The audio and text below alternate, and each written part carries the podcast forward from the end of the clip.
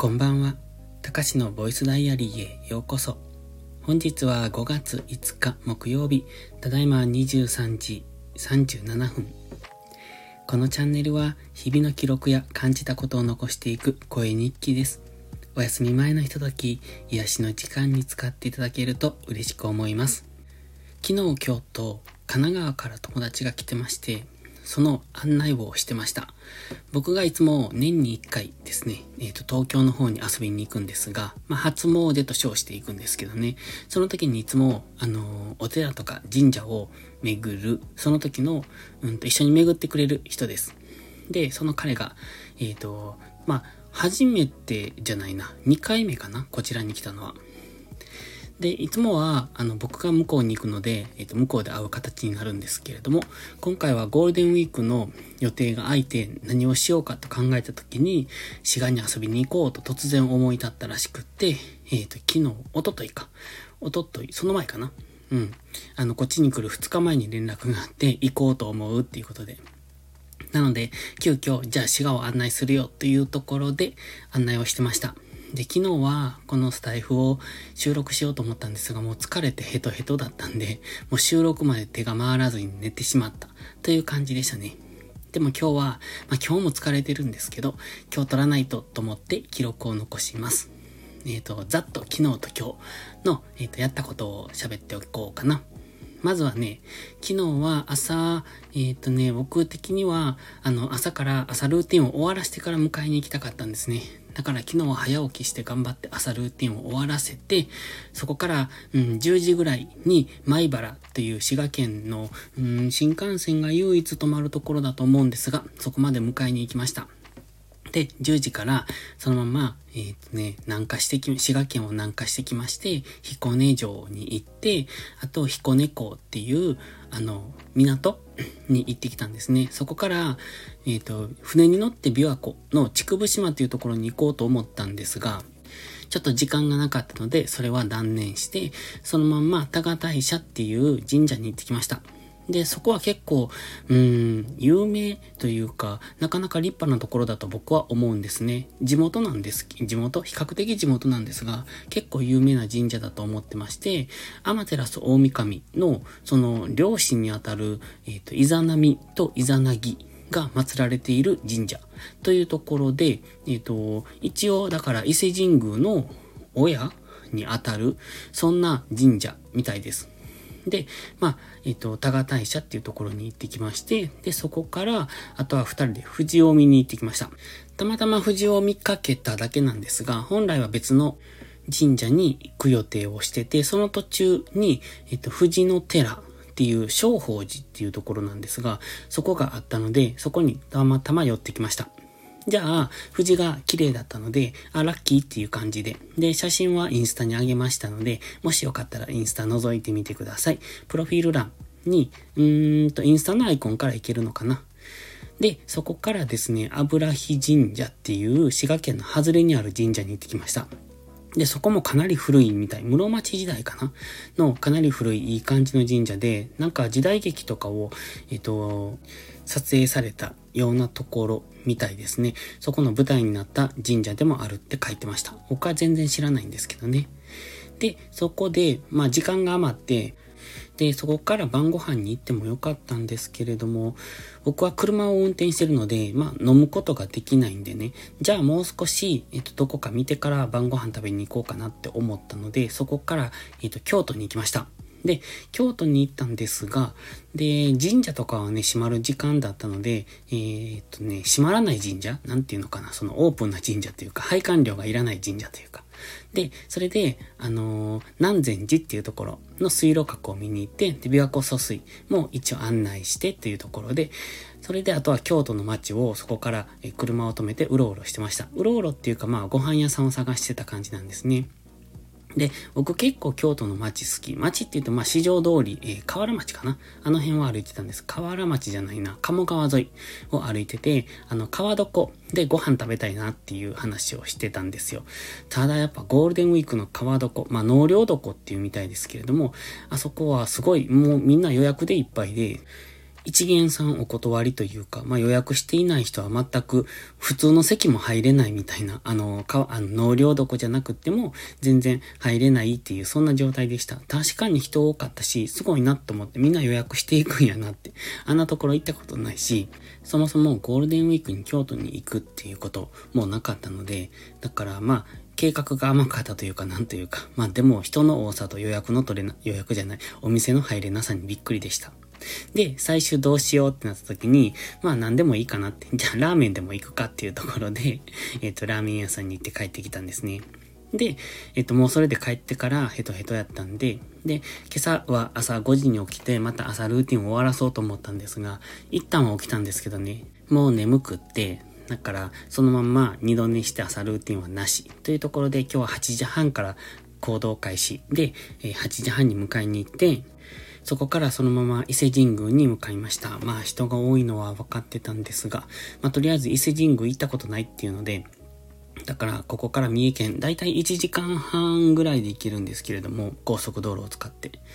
で、伊勢神宮向かって、で、下空行って内空行って、で、あと猿田彦神社に行って帰ろうっていう予定をしてたんですが、まあそもそもどのくらい混んでるかがわからなかった。で、過去に一度伊勢神宮に行って内空に行った時はもう人が多くって途中で、えっ、ー、と、帰ってきたぐらいに多かったんで、そもそも駐車場に止められないみたいな。感じだったので、で、今日はまあ、だいぶ警戒はしてたんですけれども、まあ、行くって決めたので仕方がないと思って、まずは下空に行って、で、結局は止められたんですね、車が。で、そこから、あの、シャトルバスが内空に出てて、でそれに乗って行ったんですが、まあ、シャトルバスって言っても普通の路線バスと一緒で、ただそれが臨時でシャトルバスとして出てるだけで、まあ、料金は普通料金。まあ、えっと、下空から内空が5キロぐらいなんですが、それで440円取られました。かなり割高だと思うんですが、それでも普通の路線バスの料金と一緒だったので、ちょっとびっくりしたんですけどね、かなり高いと思うんですが、どうなんでしょう。まあ僕は普段バスに乗らないので、全然わかんないんですが。で、それで、まあ、内空まで行ったら、うんと、とりあえずおかげ横丁で、ば、あの、お昼ご飯を食べて、そこから、えっと、お参りに行こうと思ったんですが、まあ当然内空に入っていく人たちもめちゃめちゃ多かったし、おかげ横丁なんて、なんでしょう、あの すごい人でも前に進むのもやっとみたいなそんな感じで、当然ご飯食べるところも、うんと、いっぱい。なので、えー、まあ結構探して、まあ比較的空いてそうなところでようやく落ち着けて、で、それからすぐお参りに行ったんですね。で、内空も下空もすごいなと思ったのは、その、お参りをするのがね、あの、えっと、本殿にお参りをするのが、全然並ばなかったんですよ。で、それは、あの、いつもね、よく行くと神社ってこう、うんと、再銭箱の前に3列とか5列ぐらいで、人がずらっと、こう、列をなすじゃないですか。で、それをね、伊勢神宮は禁止してたんです。禁止というか、えっと、横に回ってくださいと。だから、その一列に並ぶと、いつまで経っても列が吐けないので、その横になら、まあ、あの、横、横一列に並ぶというか、なんというか、列を作らずに、こう、周りにも回り込んで、そのバラバラばらけて、そしてお賽銭して、あの、いろんなところからお参りをしてくださいみたいな、そんな感じなんですよね。だから全然列ができてなくて、あの、すごい良かったです。で、前に、前、だいぶ前ですけれども、に伊勢神宮内宮に行った時、その時も、うんと、多分、2月ぐらいに行ったのかな。すごい人でね、えっと、階段、石の階段を登ったところにお参りする場所があるんですが、その石の階段の下まで列ができてて、もうこれはとてもじゃないけど参れへんと思って帰ったことがあるんです。あの、目の前まで行って。でも今回はそれがなくって人を並ばすというよりも並ばさない方法をちゃんと取られてて、それはすごいなと思いました。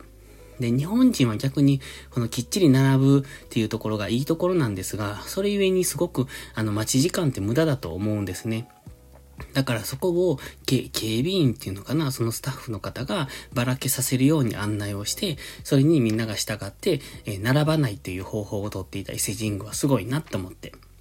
だから他の神社もね、そういう風に見習ってほしいなっていう風に思いました。ここまで喋ってタイトル回収してないことに気づきました。あの、今日はマップの中の人って書きました。あのね、もうちょっとだけ聞いてください。あの、行く途中にね、僕、いつもマップを使って、えっ、と、ナビをするんですね。マップっていうのは iPhone、iPhone の純正のナビアプリっていうのかな？あの、地図アプリっていうのかな ?Google マップじゃなくて iPhone のマップ、マップっていう名前のアプリがあるんですが、それを使っていつもナビをするんですよ。でね、いつもマップで、えっ、ー、と、人が喋るのってあれはシリの声なのかな？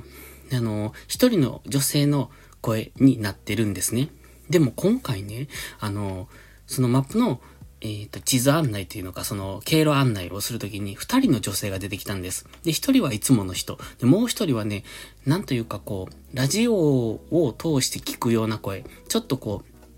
AM ラジオっていうのかな少し音声が、なんこもっているっていうか、そういう声の人がもう一人いて、その二人が、こう、変わる変わるに案内するんですよ。なんか変じゃないですか。今までそんなことなくって、でも今回は二日とも、その二人の人が、変わる変わるに案内をしてたんです。で、これは県をまたいだからなのか、まあ、滋賀県から三重県とか、滋賀県から京都とか、そんな感じで、県をまたいだから、そういう関係があるのかわかんないですけど、今まで一人の人が喋っていたのに、突然、その二人で変わるがある案内をしだしたんですよ。で、片方の人は、だから、さっき言ったように、ラジオでの音声みたいに少し、こう、と、遠めの声っていうのかな。ちょっと聞こえづらいんですよね。で、でね、それがね、びっくりしたことに、その、まあ、えっ、ー、と、いつもの人の声を A さんとしましょう。で、もう一人の今回新しい、そのラジオっぽい声の人を B さんとした場合、A さんがね、えっ、ー、とね、このまま2車線を直進してって言いかけて、そこでね、えっ、ー、と、急に B さんが変わって、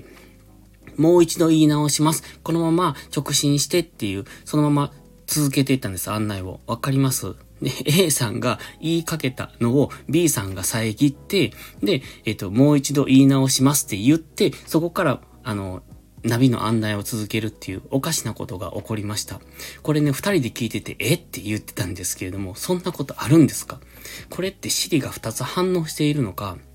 なんかよくわかんないんですけれども、なんかすごくびっくりしました。